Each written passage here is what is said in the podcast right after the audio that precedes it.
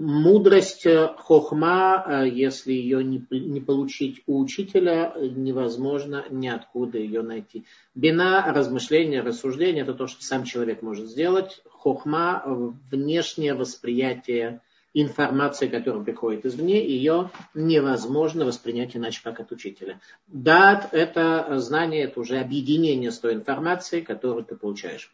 Хохма, мудрость приходит только от учителя, поэтому наша Виртуальный ров в какой-то мере вам поможет, но необходимо увидеть учителя во время того, как он празднует праздник Пурима, и это навсегда изменяет жизни людей, приводит их совершенно к другому состоянию. И об этом сказано, что прислуживание мудрецам Торы намного более значимое, нежели чем изучение Торы.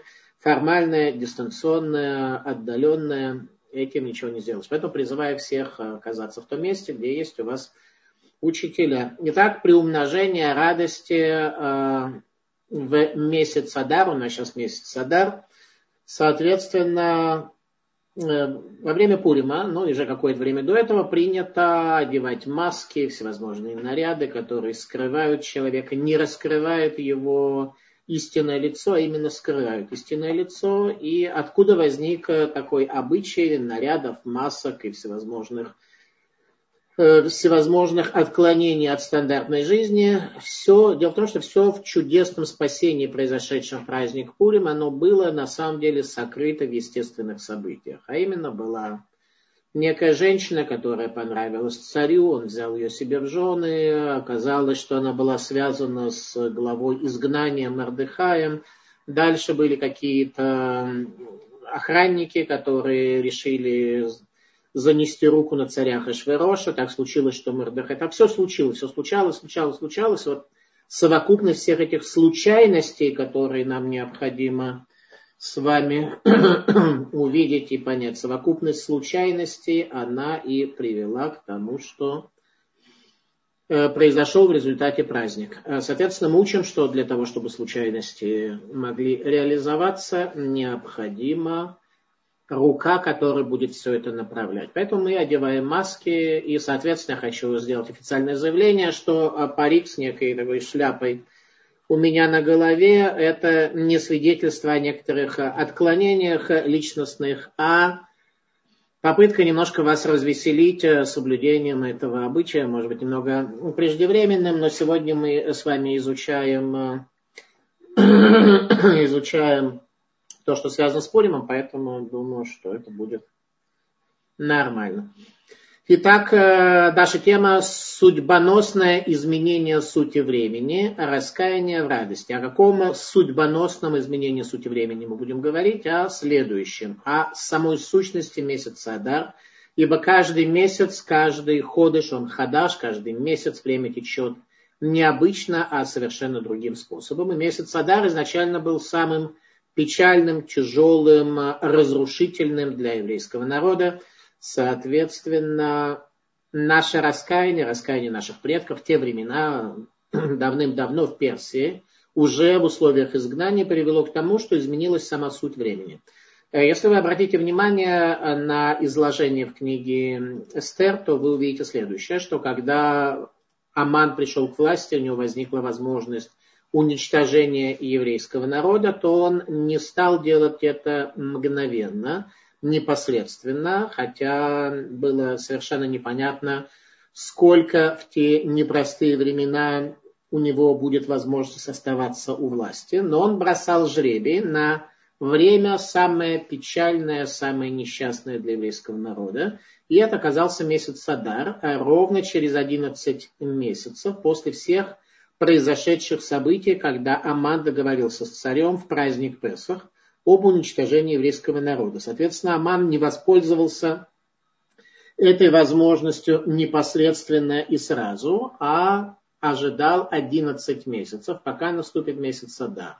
И в результате раскаяния, которое совершил еврейский народ, может быть, поговорим, что это было за грех и что за раскаяние, как оно было совершено, в результате этого происходит то, что сказано в книге Мегилат Эстер, «Да ходешазе Нефах Миягон Симха. Этот месяц перевернулся изменилась его суть, и он от несчастья стал месяцем радости. И с тех пор э, даже в Шурханарухе, книге Галахи, приводится следующее.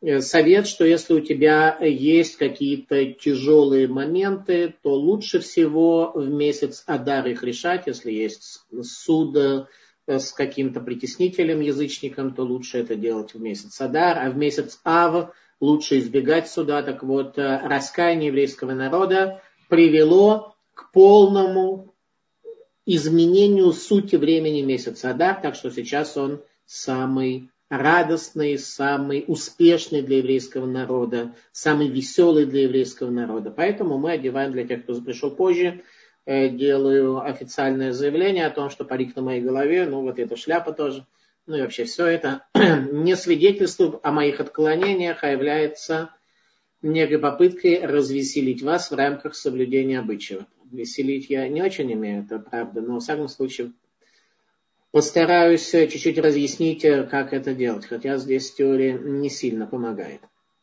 Итак, Пурим и эпидемия. В первую очередь будьте осторожны, принимая участие во всевозможных общественных мероприятиях, где много людей. А, во-вторых, я хочу из этого выучить и позитив.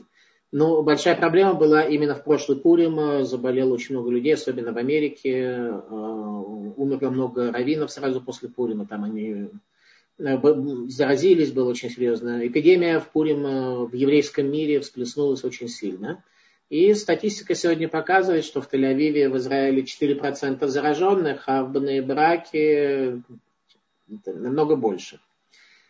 И, в принципе, это может быть плохо, то есть, несомненно, это плохо. Но, с другой стороны, мы из этого можем выучить, что происходит в остальные, в остальные дни и годы, когда нет никакой эпидемии. В Тель-Авиве у человека собака, кошка и полное отсутствие какой-то связи с еврейским миром. Я, конечно, не говорю про всех, но так статистическое большинство. В то время как э, в браке э, родственники, дети, внуки, двоюродные братья, они все дарят друг другу подарки и посещают друг друга и празднуют праздник Пурим, ровно как и все остальные праздники. Короче говоря, там течет еврейская жизнь, там люди связаны между собой, и евреи, наверное, единственный древний народ, который по-прежнему живет в некотором смысле первобытно-общинным строем, так что я рад, что кому-то понравился мой, э, мой костюм, да, ну вот. То, что мне дети выдали, то я и надел сегодня. Итак, э, соответственно, что мы делаем? В курсе учения Мусар Э, Саба из Навардака сказал, что восхищение от изучения Мусара напоминает вспышку молнии, которая на мгновение освещает мрак ночи и помогает заблудившемуся найти свой путь. Это концепция Мусара. Соответственно, так это и нужно учить. Э, соответственно, если изучение Мусара не приводит нас к ощущению вспышки молнии, когда вся действительность озаряется перед нами, то мы не очень правильно его учим, требуется как-то сделать это по-другому и, может быть, немножко иначе. Соответственно, мы говорили о том, сколько времени нужно изучать мусар, и Виленский Гаон дал на это ответ столько, сколько потребуется, чтобы стать совершенным человеком, ибо Тора дана совершенным людям. Э, соответственно, до какого изменения, об этом говорят учителя Мусара, до состояния человека, когда он не будет считать верным нечто одно, а желать чего-то совершенно другого. Такое у нас э, в жизни очень часто происходит. Мы считаем верным одно, и если нам кто-то абстрактно задаст вопрос, то мы дадим именно такой ему ответ, в то время как сами желаем совершенно другого. А человек, как известно, и это тоже нам раскрыли учителя Мусара, следует абсолютно не за своим мышлением, а только за своими желаниями. То, что человек хочет, туда он устремляется. Мышление всегда запаздывает. Мышление не справляется подавить желание, желание сильнее. И об этом говорят э, учителя Мусара, как прийти к тому, чтобы свои желания немножечко урезонить, отрегулировать, ограничить, чтобы не оказалось, что они слишком сильно уже управляют человеком. Они бушуют в естестве человека, в пересечении, в смешении в нем добра и зла, и ситуация весьма-весьма печальная. Мы рабы своих желаний. Учение Мусар – это учение освобождения от рабства, когда человек падает под влиянием своих желаний и в результате понимает, что они не удовлетворятся не в полной мере, даже в частичной мере, и понимает, что на самом деле он даже он не хочет своих желаний. Люди не хотят своих желаний, не хотят реализации своих желаний, но следуют за этим как роботы, поэтому учение Мусар, освобождение от бушующих подсознательных процессов в естестве человека.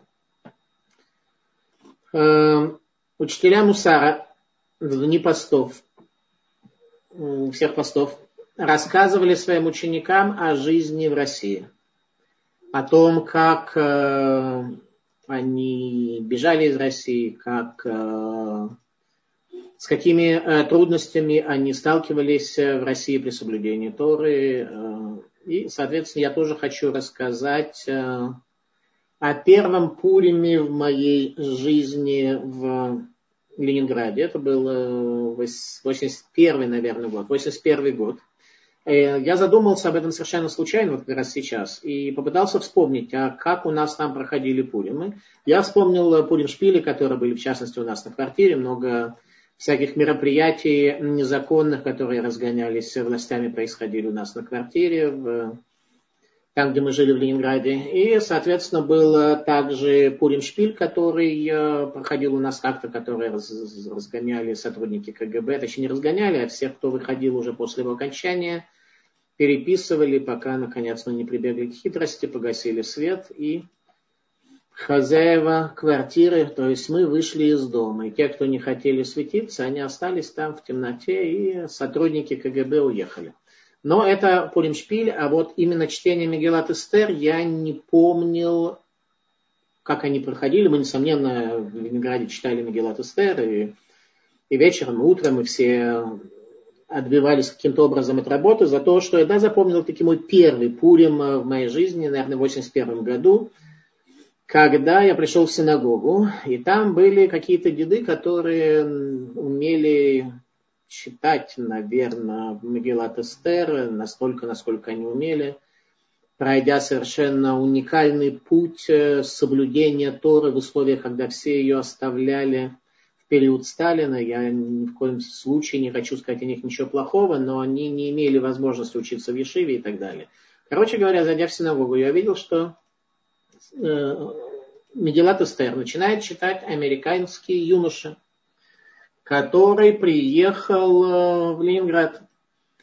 Когда это закончилось, мы немножко пообщались, я спросил его, э, типа, кто ты, как ты, каким образом здесь оказался, ты представитель какой-то организации. Он говорит, да нет, говорит, я ни с какой не организации. Я говорю, а как ты вообще здесь оказался? Он говорит, я получил визу, купил за свой счет билет и приехал. Я говорю, а с какой целью? Он говорит, прочесть вам Мигелу. Вот это простой, сильнейший урок Мусара о том, что нужно меньше философствовать, меньше меньше болтать, меньше языком трепать, а взять и сделать. И в результате оказалось, что вот этот молодой человек, студент э, с такой связанной кипой, очень интеллигентный, по-моему, был из Ешива University, но я в этом не уверен. Он остался единственным, что я о Пулеме помнил, помню до сегодняшнего дня. Я помню этого американского юноша, который приехал для того, чтобы нам прочесть Мегелат Эстер.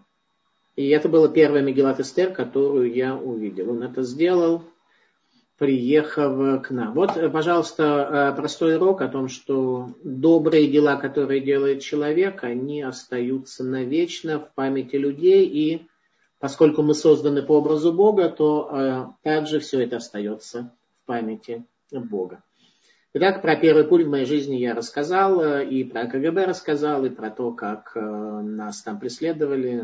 Два раза сидел в следственной тюрьме, более 40 раз задерживался, арестовывался, переписывался.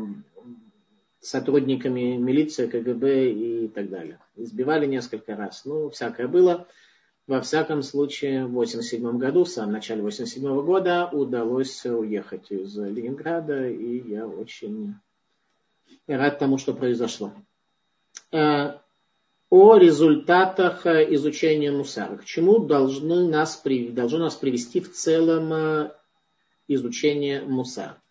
Я хочу сейчас поделиться с вами э, неким текстом, который будет э, в нашей следующей книге э, Мусара Ешивы Слободка.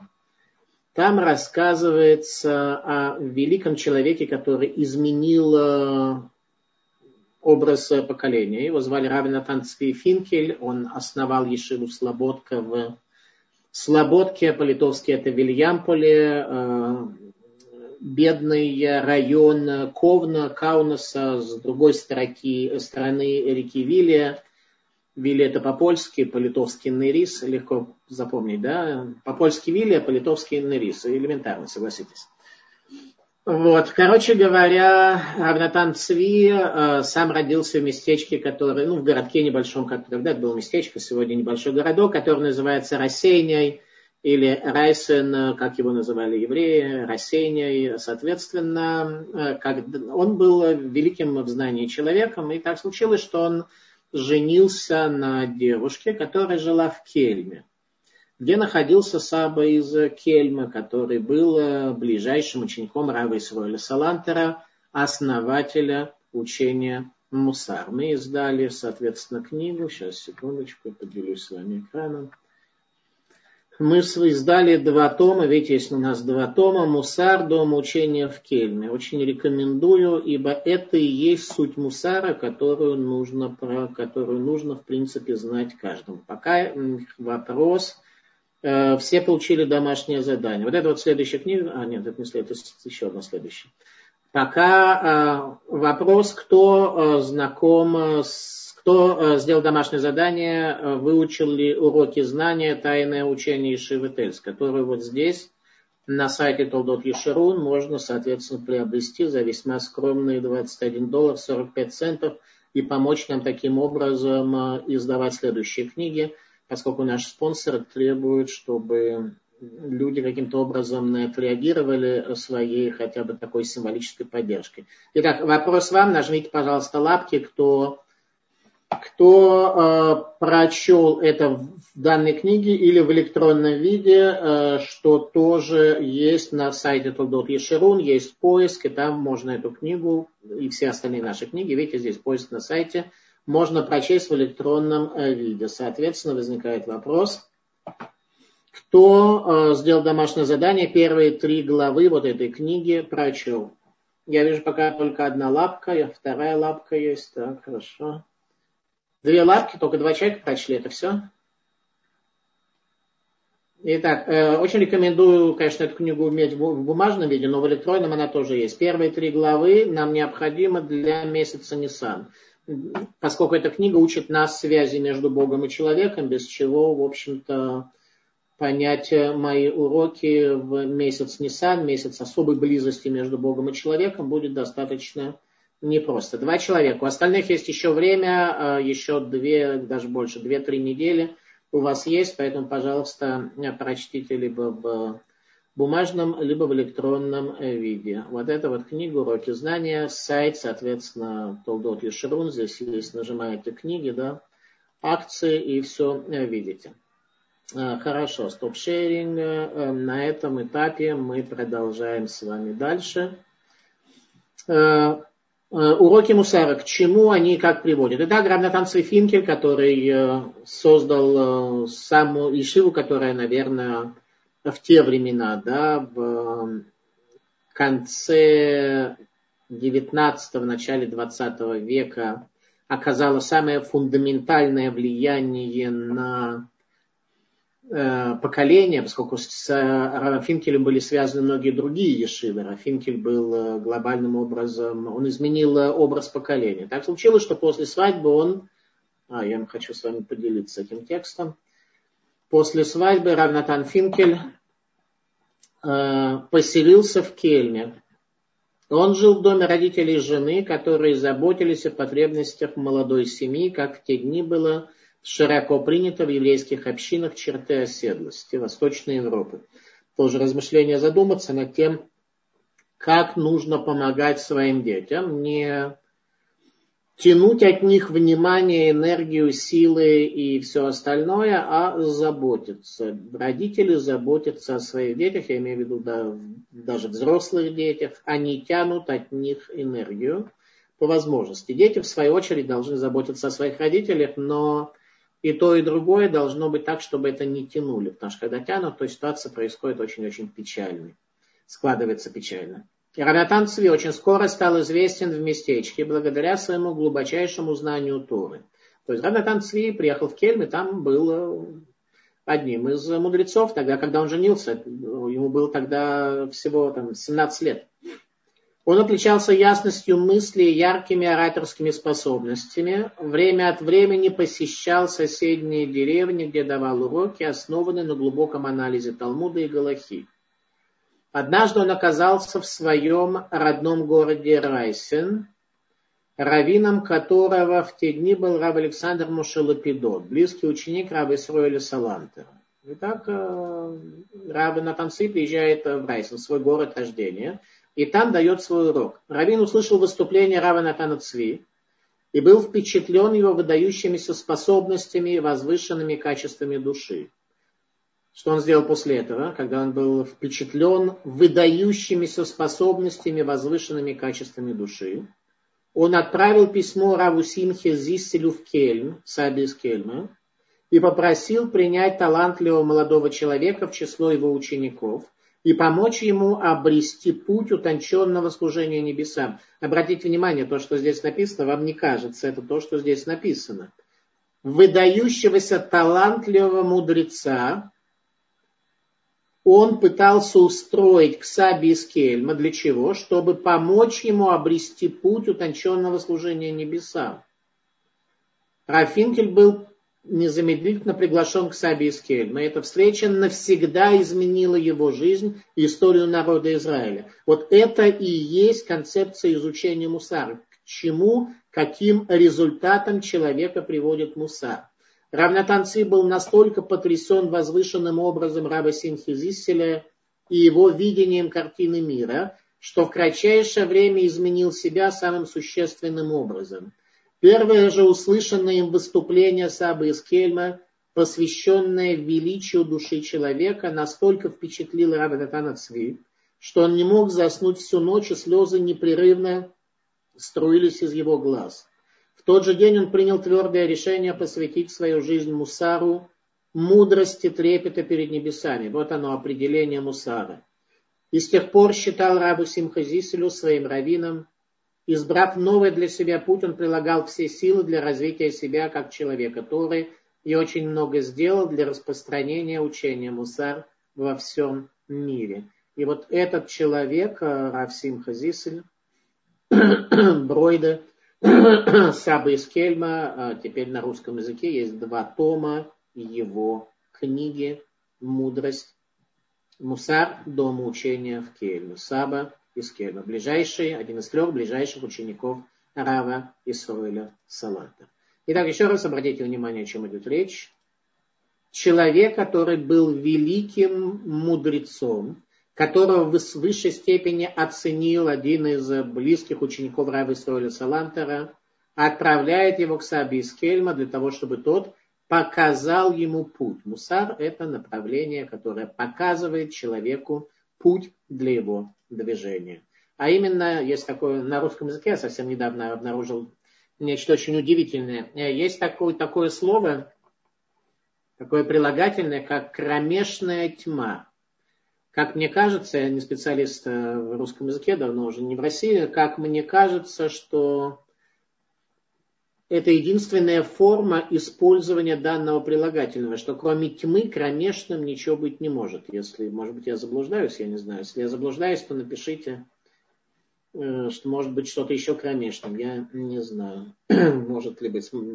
Как мне кажется, что нет ничего кромешного, кроме как тьмы, э, во всяком случае, э, мусар это, как раз э, свет, который озаряет реальность, в которой Творец скрылся за маской Вселенной. Поэтому в Пурим мы и носим всевозможные маски. Для тех, кто присоединился после, хочу сделать официальное объявление еще раз, потому что в прошлый раз нам не был какой-то парик, и какие-то люди очень далекие от иудаизма выражали удивление по поводу того, что Равин в каком-то парике выступает, спрашивали, всегда ли я так выгляжу. Ответ, я выгляжу так не всегда.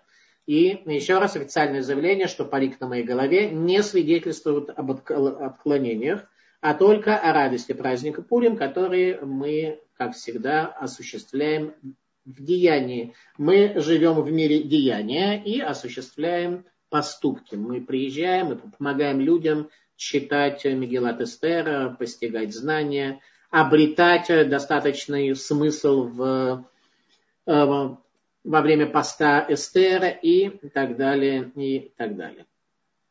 Э, уроки знания. Опять делюсь с вами экраном. Вот она книга, книга «Уроки знания», та, о которой я говорил. Э, первые три главы которой необходимо прочесть в рамках домашнего задания. Уроки знания. Хочу зачитать вам одну цитату оттуда, связанную с Пуримом. Уроки знания. Наличие сокрытого в естественных, в кавычках, событиях э, проведения наши мудрецы объясняют так где в Торе содержится упоминание об Эстер? Где в Торе говорится об Эстер? А в Торе об Эстер, естественно, говориться не может, по той причине, что Эстер э, появилась уже после разрушения храма, когда не только Тора, но и, проро... и книги пророчества, книги Писаний были завершены, поэтому Эстер, конечно же, не может быть в явном виде в Торе. Отвечает э, Талмуд в трактате Хулин, словах «я сокрою свое лицо». Всевышний говорит, что я сокрою. То есть Эстер это состояние сокрытия. Тогда могла произойти, должно было произойти первое и самое страшное несчастье в еврейском народе, полное уничтожение нас Аманом, народом Амалека, который именно для этого и предназначен. Поэтому сказано «сокрою Эстер, лырасти, растара» это сокрытие, оно однокоренное имени Эстер.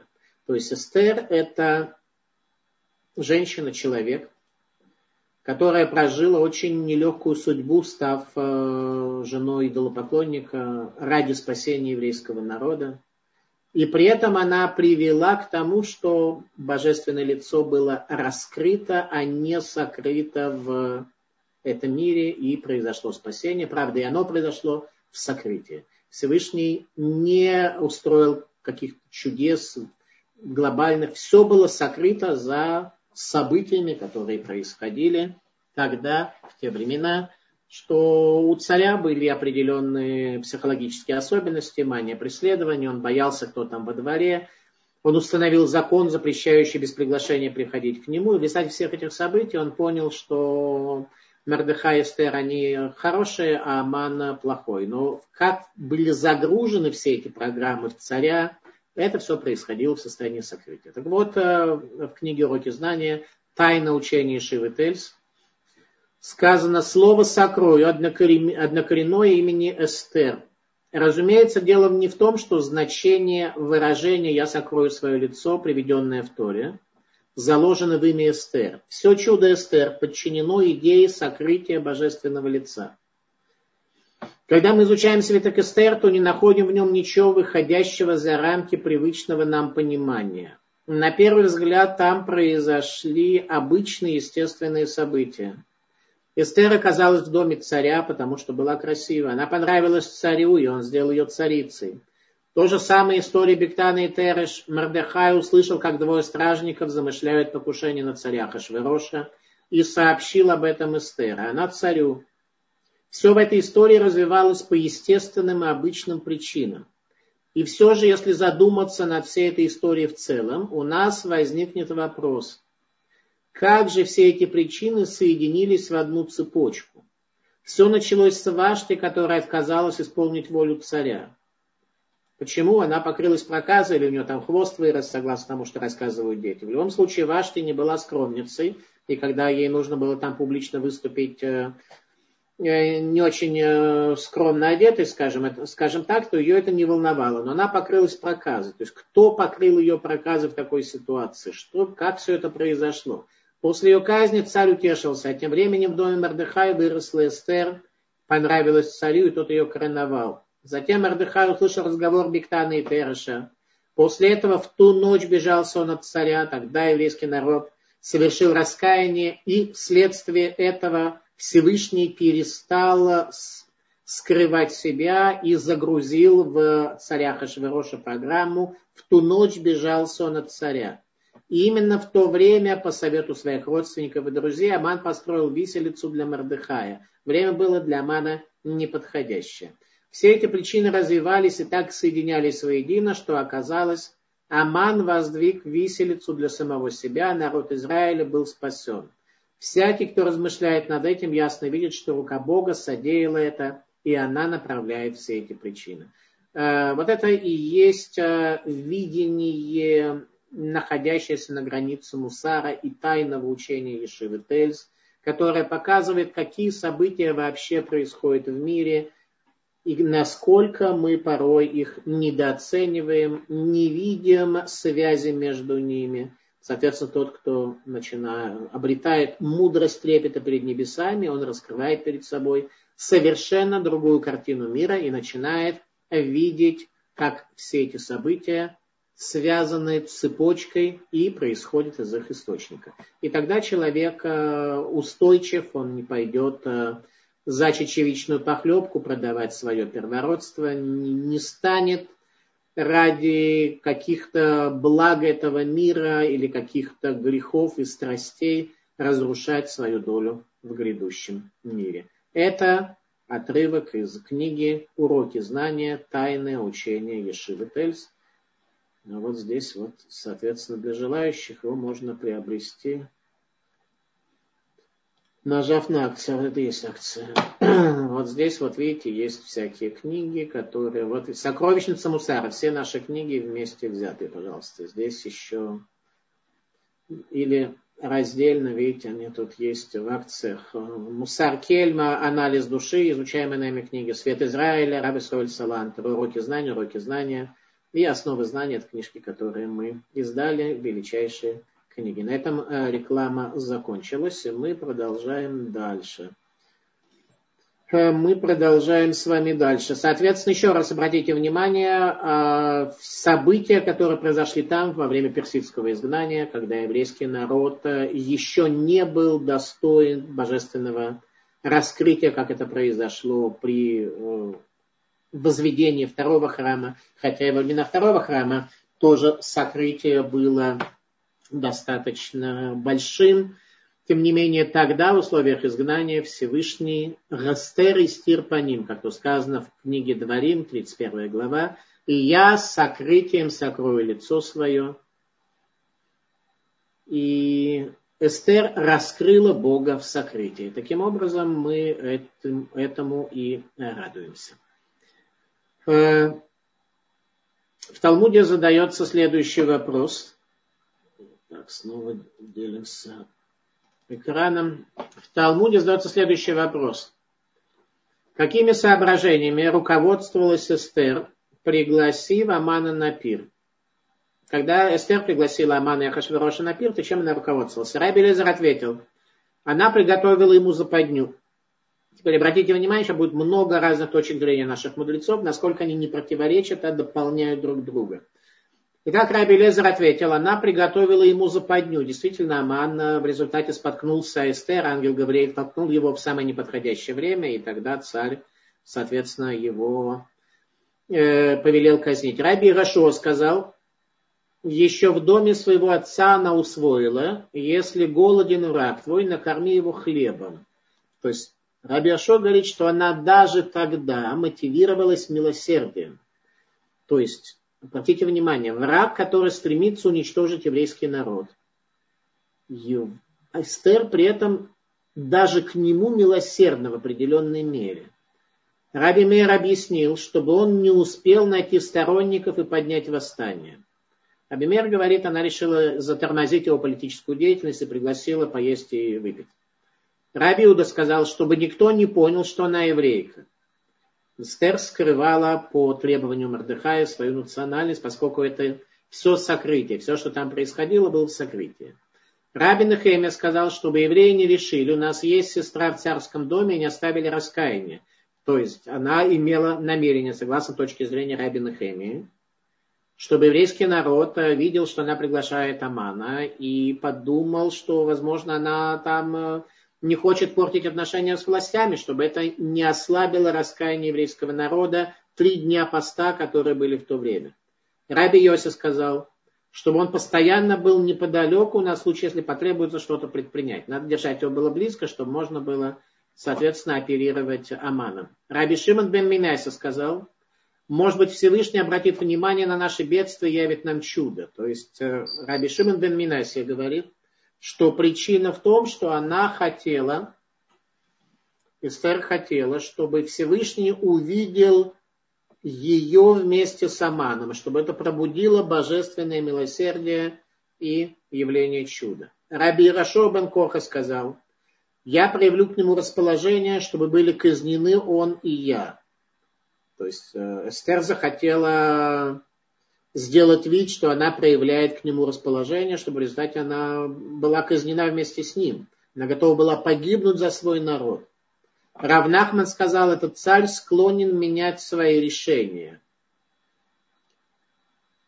Не очень понял, что имеется в виду, но тоже что-то имеется в виду. Раби Лезер Амодей объяснил, чтобы вызвать ревность у царя и министра. То есть она захотела там немножко, немножко захотела устроить политическую интригу. Раби сказал, перед падением возвышения, поскольку известно, что перед падением возвышения, то она решила возвысить Амана, и он возвысился, и тогда сделал глупость, что привело к его падению. Рава и Абая сказали, когда они развеселятся, я напою их до пьяна, чтобы они уснули вечным сном и не проснулись. Понятное соображение. Раба Бараво однажды встретил пророка Ильягу и спросил его, все-таки, какое мнение мудрецов правильное? Раба Бару встретил ли пророка Ильяву и спросил его, из каких соображений исходил Эстер в своих деяниях. И пророк Ильяву ответил, из всех мнений мудрецов Мишны и Талмуда. Это был ответ пророка Ильяву, как мы знаем с вами. Пророк Ильяву приходит э, в этот мир только для тех людей, только к тем людям, которые совершают полное самопожертвование в служении Всевышнему. И пророк Ильяу говорит, все те точки зрения, которые приводит Талмуд, из всех из них исходил Эстер в своем решении. Это Талмуд в трактате Мегила. Так что сегодня у нас с вами, кроме всего прочего, был еще урок Талмуда. Но это не все. Итак, э, Мусар, что от нас требуется? И это сказано в Торе, книге Дворим, 10 глава. «И ныне, Израиль, чего Господь Бог твой требует от тебя? Лишь трепетать перед Господом Богом твоим, следовать всеми Его путями и любить Его, и служить Господу Богу твоему всем сердцем твоим и всей душой твоей». Это то, что требуется от нас. Следовать путями Бога. Для того, чтобы следовать путями Бога, нужно знать, что нам мешает и что нам помогает. А для этого я хочу еще раз поделиться экраном для того, чтобы мы с вами вместе прочли то, что по этому поводу говорит Саба из Навардака, величайший мудрец Мусара, разъясняя повествование Талмуда в трактате Шаббат. Сказано следующее. Сказали наши мудрецы благословенной памяти – и предстали перед горой. В Торе в книге Шмот написано и предстали под горой. То есть еврейский народ оказался на горе Синай во время Синайского откровения, сказано, и предстали под горой. На самом деле они не были под горой, они были возле горы. Отсюда мы учим, говорит Талмуд, что Всевышний подвесил над ними гору, как корыто, и изрек, если примете Тору хорошо, а если нет, там будет ваша могила. Это мидраж, который требует понимания. Вроде как еврейский народ в высшей степени добровольно при, был готов принять Тору на горе Синай. Абсолютно не было никакого насилия в этом вопросе. Само Синайское откровение, которое в такой мере раскрыло Бога возле горы Синай, что не требовалось евреев заставлять. И уж тем более э, подвесить над ними гору. Обратите внимание, как написано. Увеличить немножко размер, да, может быть, так будет лучше подвесил над ними гору, как корыто, и изрек, если примете Тору, хорошо, если нет, там будет ваша могила. То есть то, что гора обрушится на людей, там будет могила. Так э, повествует Мидраш в Талмуде трактате Шаббат. Видите, трактат Шаббат 88а. Сказал Раваха Барьяков, это хорошая отговорка от принятия Торы не очень понятно, что... Я скажу честно, вот этот мидраж у меня э, много лет, я как-то к нему приближался как-то его не понимал. Может быть, и сейчас не до конца понимаю, но, во всяком случае, начнем приближение. Итак, хорошая отговорка от принятия Торы. То есть Раваха Барьяков говорит, что события, произошедшие на горе Синай, глобальные события, произошедшие на горе Синай, на самом деле имеют определенный недостаток можно отговориться от принятия Торы, сказав, что там были такие глобальные явления, свидетелями которых мы оказались. Мы ее приняли, а потом в жизни как-то мы не очень у нас получается, у нас дурное побуждение, у нас э, соседи, у нас жены, у нас э, мужья, у нас э, глупости и радости мы не испытываем, ничего у нас не работает и так далее. Так вот сказал Рава, и все же они заново приняли ее в дни Ахашвероша, как сказано, приняли и получили. Это слова из Мегилат Эстер, которые с Божьей помощью весь еврейский народ, э, и даже те, кто живут в Иерусалиме, будут читать в четверг вечером и в пятницу утром. Итак, сказано в завершении Мегилат Эстер, приняли и получили. Приняли то, что получили прежде. А, тут прямо так и написано. Э, приняли то, что уже получили прежде. То есть Получается, что во время событий э, Пурима еврейский народ э, принял Тору лучше, чем это было во время Синайского откровения. Как это понять? Еще раз, э, в чем была главная проблема, почему еврейский народ, не дай бог, мог быть уничтожен? Потому что пришли на пир Ахашвироша, а что Ахашвирош там праздновал? Неисполнение пророчества о том, что через 70 лет после разрушения храма а, будет воздвигнут второй храм, а Вавилон ожидает разрушения. Таково пророчество. А, весь вопрос заключался в том, откуда эти 70 лет нужно было считать. И разные правители Вавилона и Персии считали от разных дат, от прихода на Навуходнецера к власти, от завоевания Иерусалима. Соответственно, была большая разница. И они ошибались, и оскверняли сосуды, и при этом происходили у них страшные катаклизмы. Не так произошло с Хашверошем, он не был за это наказан, потому что он был просто тупой царь, совершенно не похожий на Бельшацара. А Бельшацар в книге Даниэля об этом очень подробно сказано, что он увидел руку, он и все пирующие увидели руку, которая на стене написала такла, такла, э, такла, такла, э, шакель у парсин. Взвешено, взвешено, мана у парсин. Э, оценено и разделено. Э, он сразу протрезвел, приказал привести Даниэля, который истолковал ему это явление очень быстрым и конкретным пророчеством о том, что сегодня ты умрешь. То есть толкование было не очень какое-то абстрактное и не конкретно, а очень простое. Нужно было всего лишь э, пережить один день, чтобы убедиться, что Даниэль был неправ. Но Бельшацар не смог пережить этот день, и пророчество Даниэля оказалось верным. Соответственно, там еще очень много других деталей, но это все мы изучали в книге Даниэля. Соответственно, сейчас не наша тема. Так вот, э, а, Ахашверош, он был просто тупым. Он не был уровнем, на уровне Бельшацара. И, соответственно, Хашвирош обращается к евреям и тоже приглашает их э, на семидневный пир в царском э, дворце. Семидневный, восьмидневный, сколько там был пир? Восьмидневный, по-моему. Э, на пир приглашает. И евреи опять сталкиваются с проблемой. Если не пойти на этот пир, то к ним, может быть, хуже отнесутся, может быть, ограничить их в каких-то государственных правах и так далее. Будет очень плохо. К тому же Ахашверош отмечал не первую часть пророчества о возвращении в Сион, а его больше волновала вторая часть, что не произошло крушение Вавилонско-Персидской империи. Это его волновало. Храм как таковой его не волновал. И евреев там никто не насиловал. Но они пришли. Когда оказалось, что евреи пришли на пир, посвященный неисполнению пророчества пророка и Ешаяру, на самом деле, согласно толкованию пророка Ирмияру и расчету Даниэля, там очень сложная система а, расчетов. А, у меня в лекции о Данииле это все приводится. К тому же главным стихом в книге пророка Ирмияру вообще является стих, который не фигурирует в Танахе. Слова пророка Ирмияу, которые в книге пророка Ирмияу не фигурируют. Это вообще совершенно что-то уникальное. Такого, такого я в иудаизме не встречал. Чтобы приводили слова пророка, которых нет в Танахе. Такого я не встречал. Причем слова в высшей степени.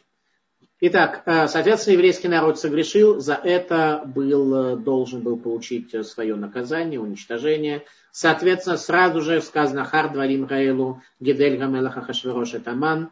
После этих событий э, возвеличил царь Ахашверош Амана. После каких событий этих? Именно после этих событий, когда царь Ахашверо, когда евреи пошли на пир. Соответственно, начинается, должна произойти катастрофа.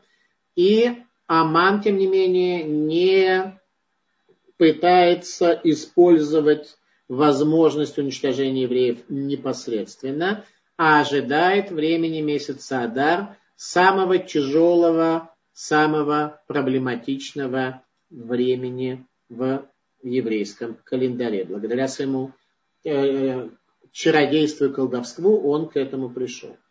Соответственно, Саба из Навардик задает вопрос, этот мидраш удивителен и непонятен. Зачем Всевышний поднял над ними гору, как корыто? Евреи находились тогда на высочайшем духовном уровне. Тогда, во время Синайского откровения, евреи находились на высочайшем духовном уровне.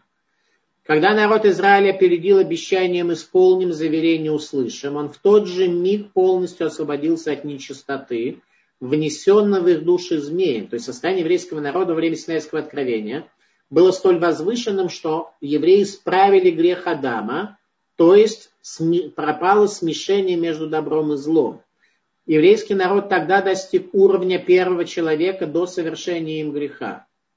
Почему тогда было нужно заставлять их принимать Тору против воли? Что, им, что их останавливало и что им мешало? То есть Саба из Навардака задает вопрос э, в отношении Мидраша, приведенного в Талмуде. Почему э, принятие Торы в Данипурима было более значимым, нежели чем во время Синайского откровения? Почему появилась необходимость их принуждать? Ведь в тот момент они были на уровне предельного освобождения от материальности. И вот еще более странно. В дни Ахашвероша евреи приняли участие в царской трапезе, и перед ними возникли все возможные преткновения. Как же им удалось оставить свое прошлое изменить свою жизнь, полностью следуя Торе? Как случилось, что именно тогда то поколение приняло Тору абсолютно добровольно в результате свободы выбора без всякого принуждения. А поколение дарования Торы достигло ступени ясного и чистого разума, без всяких помех, случайностей и ограничений. И все же при этом над ними нависла гора как корыто. Чтобы узнать разницу между праведником и злодеем, надо понять слова наших мудрецов благословенной памяти. В грядущем мире праведникам дурное побуждение будет представлено в форме горы, а злодеям в виде волоска. Объяснение этому следующее. Вся сила и мощь дурного начала в том, что оно подступает к людям постепенно и осторожно, ловкостью и хитростью заманивая их в свою ловушку. Для начала оно соблазняет человека какой-то мелочи толщиной не более чем с волосок, которая на первый взгляд не причиняет ему никакого вреда. Однако на самом деле, приступив ничтожно малым, он уже находится в плену злого начала, которое влечет ее все дальше и дальше, пока он не оставит всю Тору и разрушит свою жизнь, как сказано, это слова пророка Ишаяру, пророка Исаи, горе, навлекающим на себя грех нитями суеты и вину тележными канатами. Главное, что отличает праведника от нечестивца, это дальновидность, способность видеть нарождающееся. Тот самый волосок, с помощью которого дурное побуждение ловит людей в свои сети, праведник увидит с огромной горой, ибо он знает, Таков путь дурного начала. Сегодня скажет ему сделай так, а завтра скажет сделай так. Пока не скажет, ступай, поклоняйся идолам. То есть дурное побуждение начинает с толщины с волосок и продвигается дальше. Поэтому мудрец опасается греха даже толщиной с волосок и собирает все свои силы, чтобы преодолеть соблазн, пока он не принял размеры горы. А злодей подобен слепцу в жизни невидящему света. Он судит о волоске по его внешнему виду и не опасается его влияния, так как, по его мнению, такая малость никак не сможет ему повредить. И так он устремляется от одного волоска к другому, идя все дальше и дальше, пока не притягивает на себя всю гору, по тяжестью которой он не может уже свернуть своего дурного пути и умирает злодеем.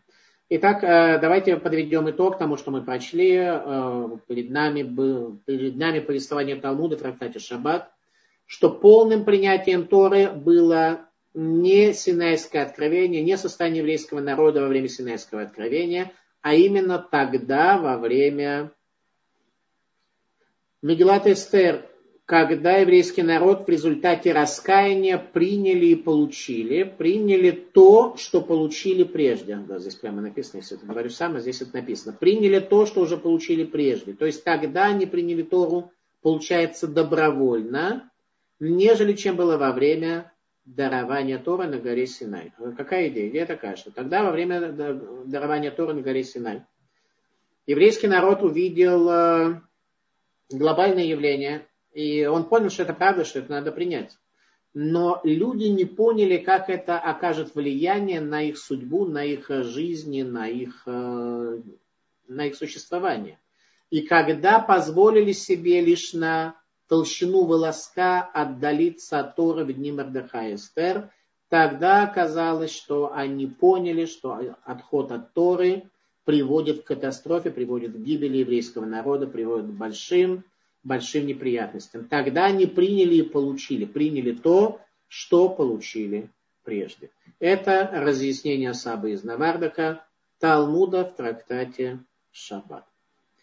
Так, если у нас есть какие-то вопросы, я думаю, что это время на них ответить. У нас есть вопросы? Где у нас вопросы? Э, скажи, какое основание занять Вулстер, когда она еще была взята в царские Какое основное занятие было у Стера? Она была праведницей, занималась э, иудаизмом.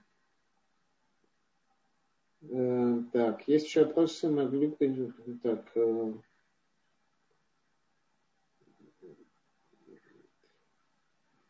Каждый раз в новом виде. Какой образ примите на Сампуре? На Сампуре я приму такой образ, который мне дети мои дадут, я так и приму.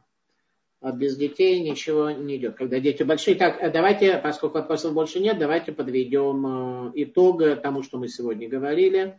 А говорили, мы начали со следующего, что никакие виртуальные уроки не заменят жизнь э, в общении среди единомышленников.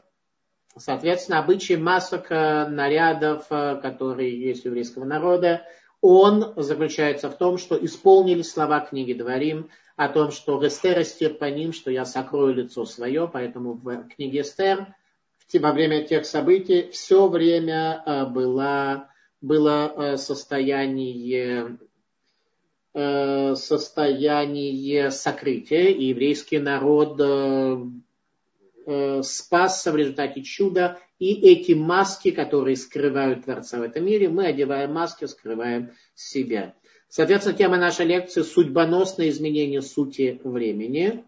И наша задача – раскаяние в радости. Судьбоносное изменение сути времени такое, что месяц Адар, как сказано в книге Эстер, Наифах Миягон Симха превратился из самого несчастного месяца до, э, э, в самый радостный и счастливый месяц. Так что его добротность, это некое физическое понятие, добротность этого месяца, она такая, что приносит нам радость. Соответственно, сейчас мы должны в радости вернуться к Всевышнему, и то, что мы сможем в этом смысле сделать, это и есть наше служение, э, вернуться к Богу в радости, что в месяц Пурим, э, в праздник Пурим и в месяц Адар мы были бы э, рады э, близости с ним, служению ему. Восхищение от изучения мусар напоминает вспышку молнии, которая на мгновение освещает мрак ночи и помогает заблудившемуся найти свой путь. Это суть э, э, изучения мусар. Именно этим мы пытаемся заняться. Найти такие вспышки молнии, которые каждому из нас раскроют нам путь.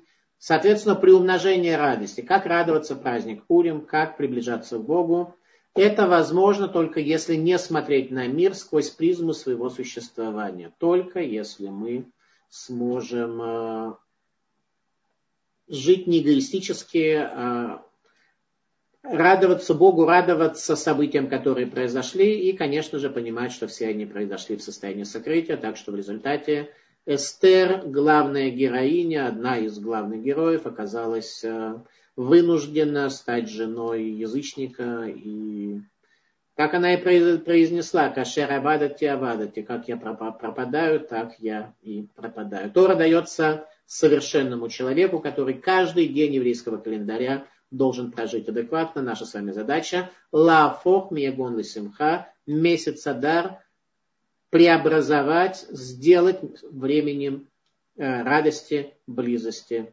с Богом. Для этого необходимо делать. И в первую очередь э, события конкретные э, осуществлять, помогать другим, помогать людям в этот, чтобы у них этот праздник был лучше, чем если бы без вас. Ну вот, спасибо за внимание. На этом мы останавливаемся. Да, Рабданель, у нас еще есть несколько минут. А, спасибо огромное, Рухаим. Я так понимаю, что Э, наша следующая ведущая э, Галит, она Добрый уже вечер, да, я здесь, но Рабанита еще нет, поэтому у вас О. еще и правда есть время. Прекрасно, спасибо большое, Галит. Э, Хайм, можно тогда... Хорошо, тогда вы меня остановите сразу, как будет, и я, как это сам, я сразу же остановлюсь. Итак, давайте тогда немножко продвинемся в направлении пути к счастью. Рав Ами и Рав Аси в Талмуде поднимают вопрос о том, как к счастью прийти. Они были оба учениками Раби Йоханана и э, задали вопрос, почему в земле Израиля праздники не радостные. И Рав Ами говорит, э, потому что а, а, в земле Израиля люди богатые, а в Вавилоне они были беднее. Поэтому богатые люди, которые каждый день едят курицу, условно говоря, праздник курица, то ничего радостного у них в этом нет.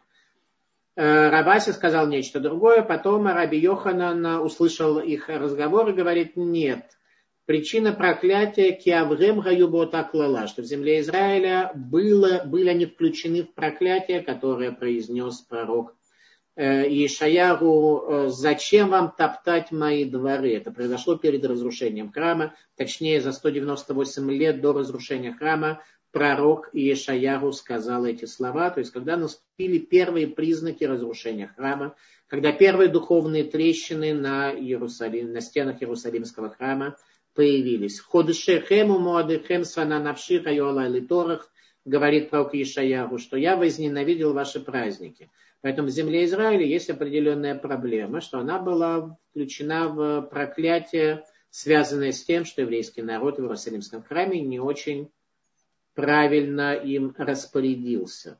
Поэтому первый вывод из этого, что богатство не ведет к счастью. Если человек богат, то в праздник курицей ты его не удивишь. Это первое повествование Талмуда. Соответственно, от моего учителя Рамыш Шапира я слышал, что человек устроен так, что получает радость от реализации своих физических и психологических потребностей. Рамоша Шапир говорил, что речь идет о расширении человека. То есть человек испытывает радость, когда у него происходит расширение в его бытие. Когда мы что-то получаем, то мы радуемся. Когда у нас что-то отбирают, мы э, печалимся. Соответственно, хорошо задуматься, что нас радует. Об этом э, Рамой Шапир говорил, что вторичные формы существования человека – это эльбон лецурата адам, позор духовной форме человека. Вот, пожалуйста, конкретный урок Мустара – поймать себя на мысли, а что же меня действительно радует, о чем я думаю. Когда я просыпаюсь с утра, то какие планы я перед собой ставлю. Они возвышенные, тогда моя форма существования тоже вознесенная. Если они весьма упрощенные и эгоистичные и примитивные, то пока еще я нахожусь в состоянии эльбон лецурата адам, позор духовной формы человека, и мне требуется попытаться пересмотреть свои формы. Так вот, радоваться празднику, я сказал это в более сокращенном виде, что радость празднику возможна тогда, когда человек выходит за рамки своих границ, за рамки, тех, э, за рамки границ своего существования. Тогда у него возникает радость в праздник. Об этом э, сказано в словах пророка Малахи. Генени, э, пророк Малахи, последний пророк Иудеи, когда уже Израиль был давно изгнан и пропал э, за рекой Самбатьон, там э, пророк Малахи говорит свои последние слова Израилю. Генене гуэрлахем это зера, зарите переш альпнехем. И вот я бросаю вам в лицо испражнение, и вот я бросаю испражнение на лица ваши, испражнение праздников ваших. Пророк Малахи, последний пророк, еще раз, который в самом конце Танаха приводится, он говорит, что наши праздники могут осуществляться таким образом, что с точки зрения Всевышнего они будут переш. Переш это испражнение. Испражнение по определению. Это то, что отделяется от жизни. Соответственно, если наши праздники не будут живыми, не будут жизненными, то об этом говорит пророк Малахи призывая нас э, не производить испражнения, во всяком случае, в рамках наших праздников, чтобы это было действительно Йом Тов, день хороший, чтобы это было Симхат Пурим, Симхат Йомтов и так далее.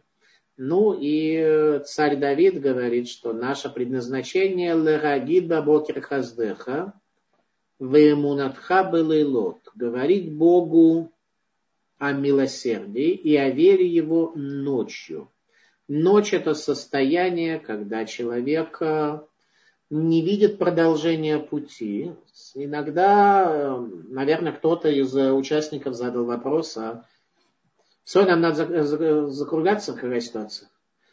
Хорошо, тогда остановимся на чем-то положительном, что ночь не надо озарять фальшивым поддельным светом, и тогда исполнится слова пророка Ишаяру, Азиба как и шахар уреха верхотеха мира. И тогда пробьется, как шахар, как утро, свет твой, и из тьмы ты выйдешь. Судьбоносное изменение собы... сути времени произошло тогда, в дни царицы Эстер, как тут сказано, Нефах, а ходишь азе Нефах, Мегон и Симха, и желаю всем нам, чтобы мы удостоились этот праздник сделать праздником, чтобы он был связан с жизнью. Спасибо за внимание и всем успехов.